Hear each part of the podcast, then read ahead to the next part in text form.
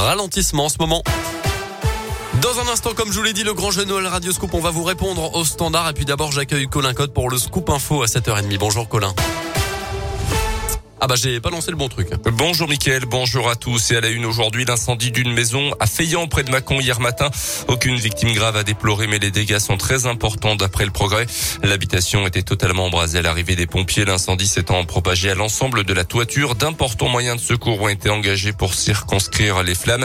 Une équipe d'une vingtaine de pompiers et huit engins ont notamment été mobilisés. Les deux personnes qui se trouvaient dans la maison n'ont pas été blessées ni incommodées par les fumées.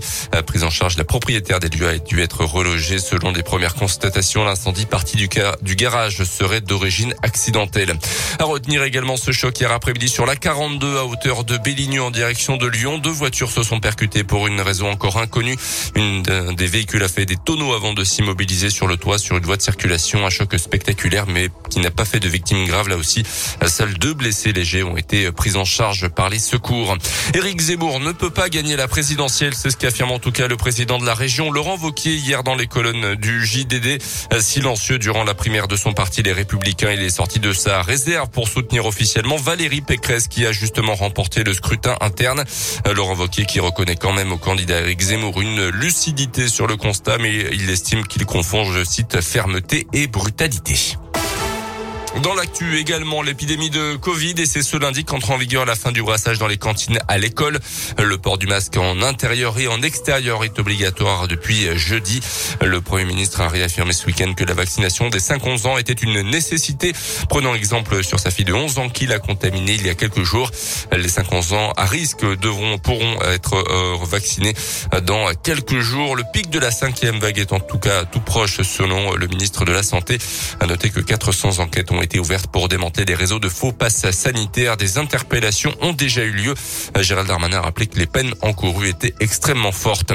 Les tornades meurtrières ce week-end aux États-Unis et le bilan humain qui s'alourdit. Au moins 93 personnes ont trouvé la mort, notamment dans l'État du Kentucky. Les recherches se poursuivent pour trouver d'éventuels survivants. Six employés de la firme Amazon sont morts dans un entrepôt dont le toit s'est effondré. La Ligue 1 de foot et la victoire du Paris Saint-Germain 2-0 contre Monaco hier soir en clôture de la 18e journée.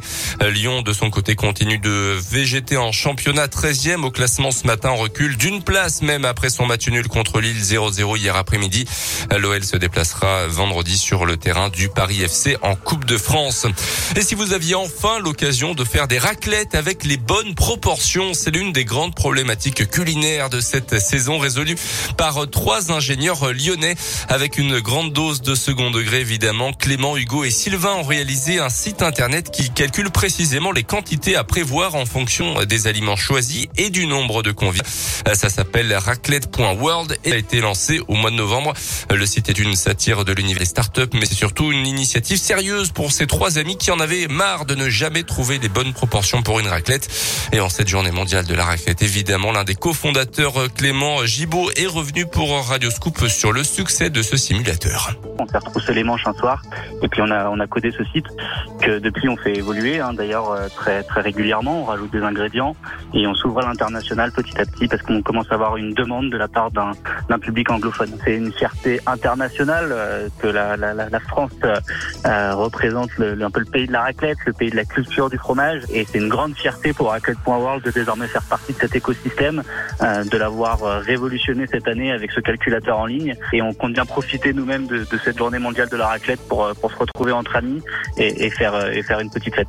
Euh, le simulateur qui a aussi une vocation anti-gaspi devrait bientôt intégrer une, fonctionnalité permettant d'estimer l'empreinte carbone de votre raclette. Merci beaucoup Colin Cotte. On va peut-être continuer de parler un petit peu de la raclette là, tiens, dans un instant. Et puis continuer de nous appeler évidemment pour le grand jeune Noël Radio Scoop. Je vous rappelle que j'ai ouvert un cadeau il y a quelques instants. C'est une machine à café Nespresso Krups d'une valeur de 80 euros. Si vous la voulez, il suffit de nous appeler au 04 74 01 8